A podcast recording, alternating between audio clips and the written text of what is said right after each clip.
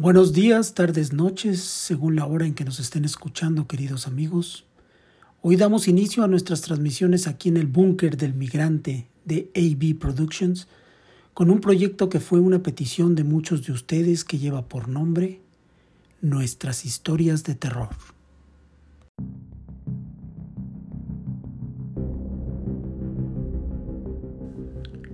Hoy comenzamos con una historia verídica.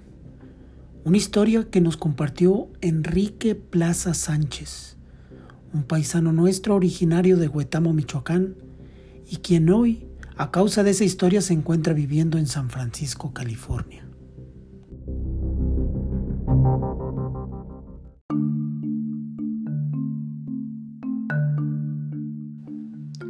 Enrique hoy se desempeña en la industria de la construcción en San Francisco, California. Pero antes, allá en su querido Huetamo, él trabajaba en el área de la salud. Y nos cuenta que unos años atrás él se encontraba laborando en la unidad de medicina familiar del ISTE que está en la avenida Río Balsa de su querido Huetamo y que como todos los viernes por la noche, al final de la jornada laboral, él y un grupo de amigos se reunían detrás de la clínica en una especie de bodega de la propia unidad para convivir y jugar a la baraja además de consumir grandes cantidades de alcohol. Eso venía sucediendo desde hace algún tiempo, ya que contaban con la complicidad y con la participación del propio guardia de seguridad. La tradición de estas veladas consistía en caminar hasta los abarrotes supernandos, que están sobre la avenida Madero Sur, comprar una gran cantidad de cervezas y charanda, muchas botanas y cambiar billetes de diferentes denominaciones para las apuestas del principal vicio que tenían, los naipes. Enrique recuerda ese día de manera muy especial, porque era la celebración anual de la peregrinación de la Virgen de la Asunción. Estamos hablando del primero de marzo del 2013, la fiesta patronal de Huetamo, Michoacán. Este día que le cambió la vida a Enrique, lo recuerda también porque en ese viernes por la mañana, su madre le suplicó de una manera que no acostumbraba que no se fuera a perder la misa de la peregrinación. Le dijo que ella había amanecido con un presentimiento muy fuerte y que él no debía apostarle todo a la maldad.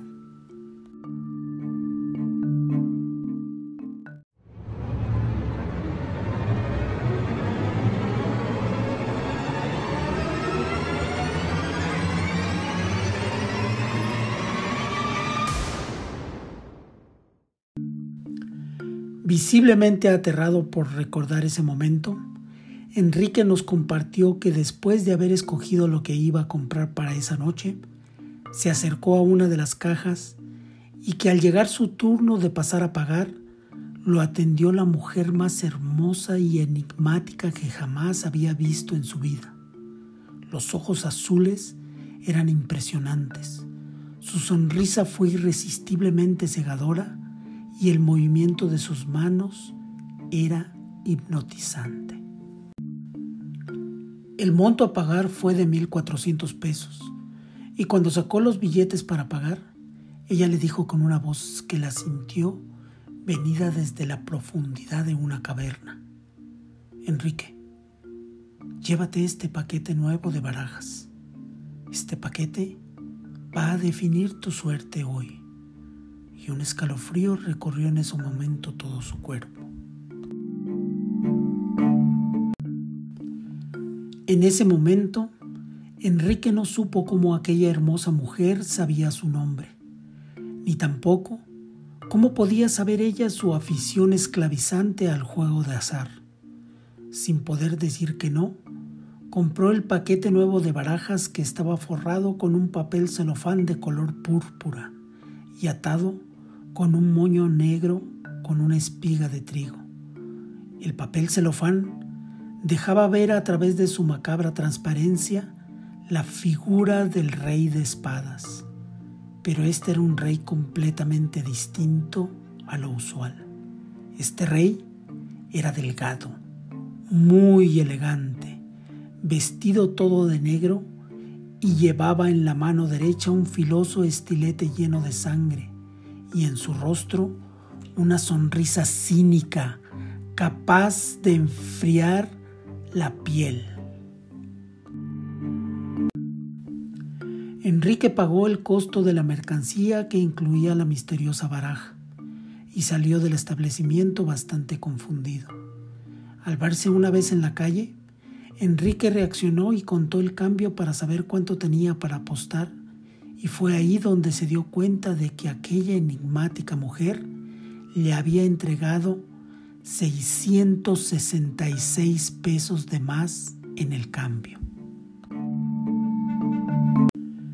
En ese momento, Enrique creyó que tenía la inmejorable oportunidad de regresar a ver a esta bella mujer y quedar como un héroe de honestidad ante sus ojos, para devolverle, obvio, el excedente del cambio. Pero Enrique estaba equivocado. Al entrar, ella ya no estaba en la caja. Buscó al gerente para preguntarle por ella, y éste le dijo que no tenía en su nómina ninguna chica con esas características. En ese instante, Enrique decidió llevarse los 666 pesos de más y regresar al día siguiente para ver si tenía más suerte y encontrar así a la bella cajera que seguramente el gerente le había negado por celos, pensó él. Cuando salió nuevamente de la tienda, una serie de explosiones de los fuegos pirotécnicos de la peregrinación le sorprendió. Entonces se acordó de la súplica de su madre y comenzó a sentir un gran remordimiento y por primera vez le hizo tomar la decisión de hacer caso al consejo de su madre e ir a la misa de la Virgen de la Asunción. Pero solo alcanzó a dar dos pasos, cuando inexplicablemente cayó al suelo aquel paquete rojo de barajas que había comprado hacía unos instantes y algo le decía en lo más profundo de su mente que siguiera adelante y que olvidara ese paquete en el suelo. Pero cuando intentó dar el tercer paso con esa intención, salió de la tienda su compañero Claudio Chique y recogiendo el paquete le dijo, Ah, no manches, no manches, güey. Qué chida está esta baraja. Con esta sí vamos a ganar. Y hoy que se juntó mucha lana en esta apuesta. Entonces, ahí se decidió el destino de Enrique.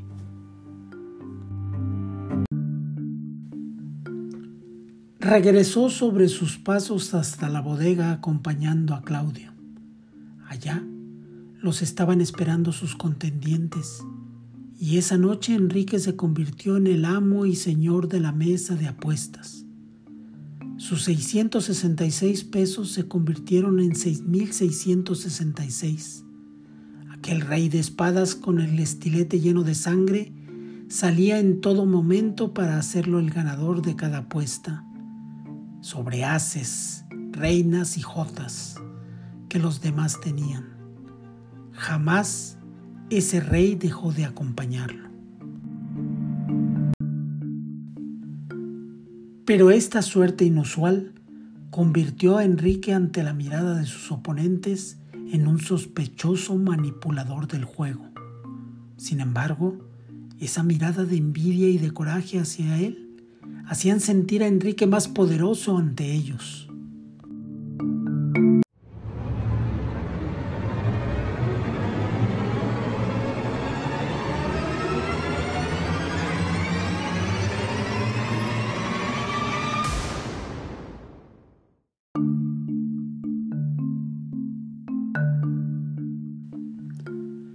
El tipo de su lado izquierdo, cansado de perder, lo toma por la solapa y le dice, ¿sabes qué, cabrón? Creo que nos estás haciendo trampa. El de enfrente rompe una botella de cerveza y utilizándola como una daga intenta cortarle la cara.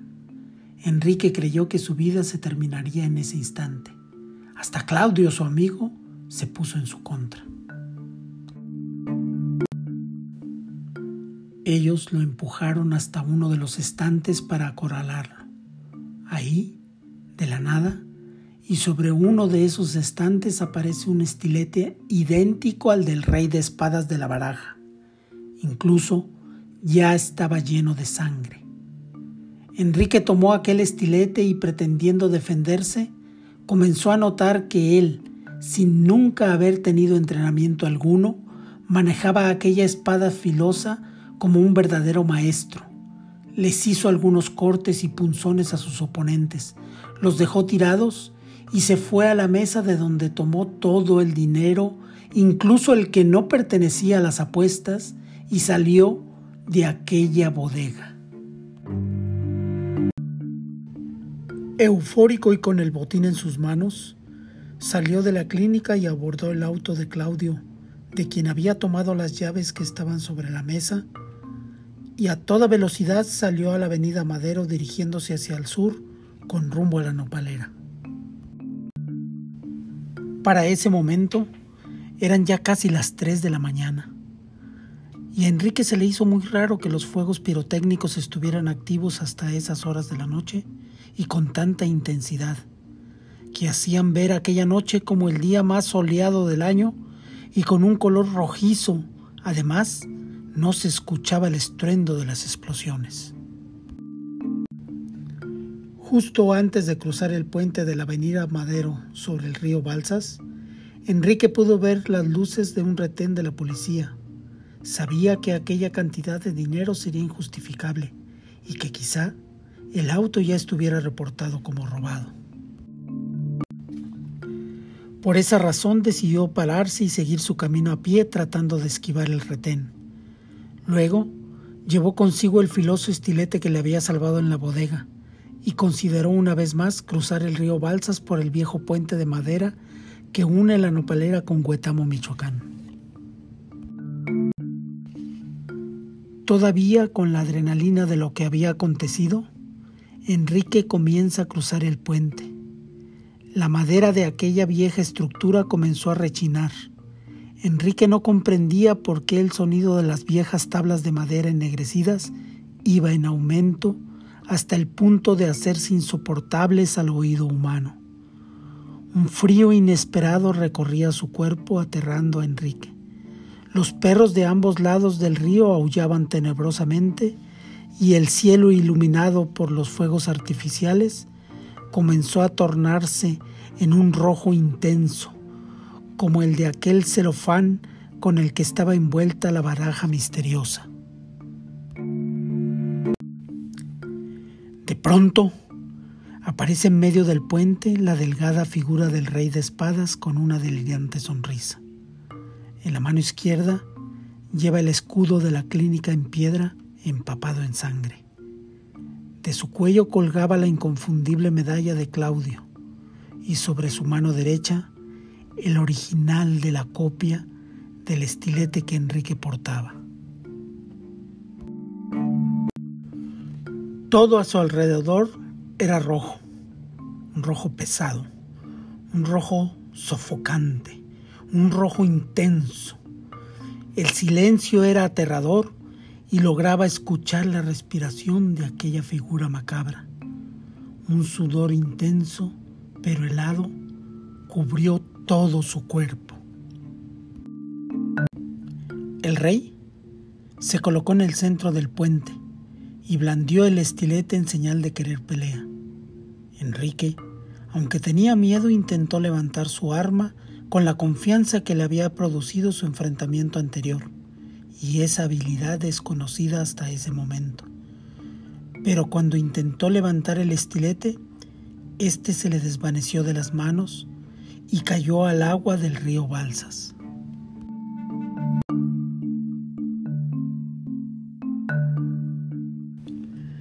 Entonces se dio cuenta en ese momento de que todo aquello era infrahumano con voz temblorosa Enrique le propuso a aquel elegante rey de espadas que tomara todo lo que él había ganado en aquella noche. Incluso le ofreció su celular y una cadena de oro que tenía. Una risa macabra resonó sobre la noche roja.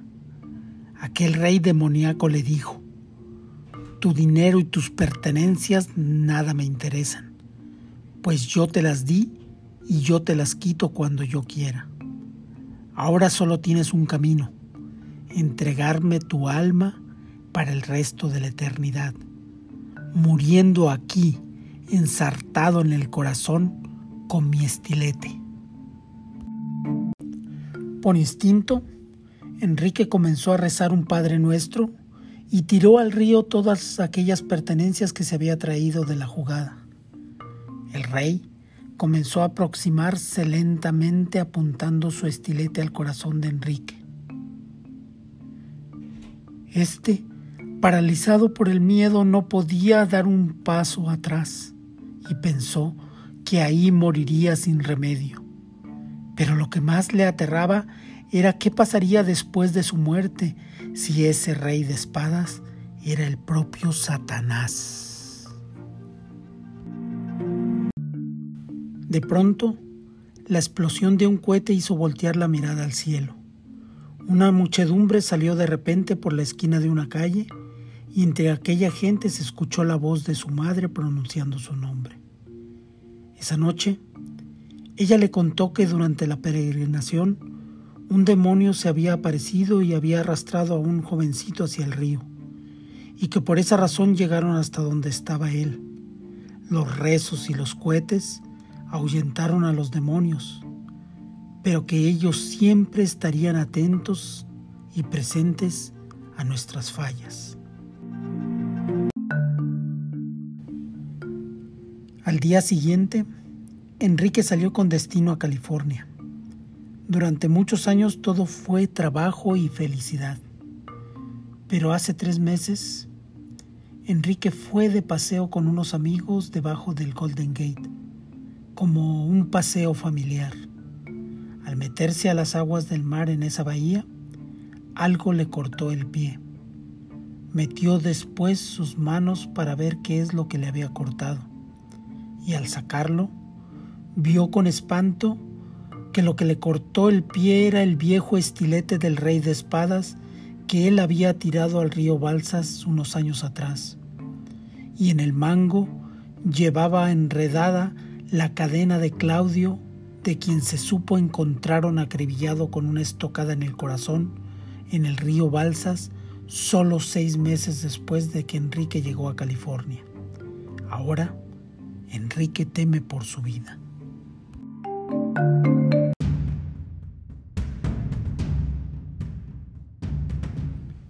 Pues bien, mis queridos amigos, déjenos sus comentarios, díganos qué piensan del caso, comenten cuáles serán sus reacciones si vivieran algo similar o compartan sus historias para contarlas aquí. Así, escuchando nos uniremos todos los migrantes en nuestras historias de nuestra tierra. Regálanos un like, comparte este proyecto y suscríbete a nuestras redes que son tus redes también. El Búnker del Migrante en Facebook, en YouTube, en Instagram. Gracias.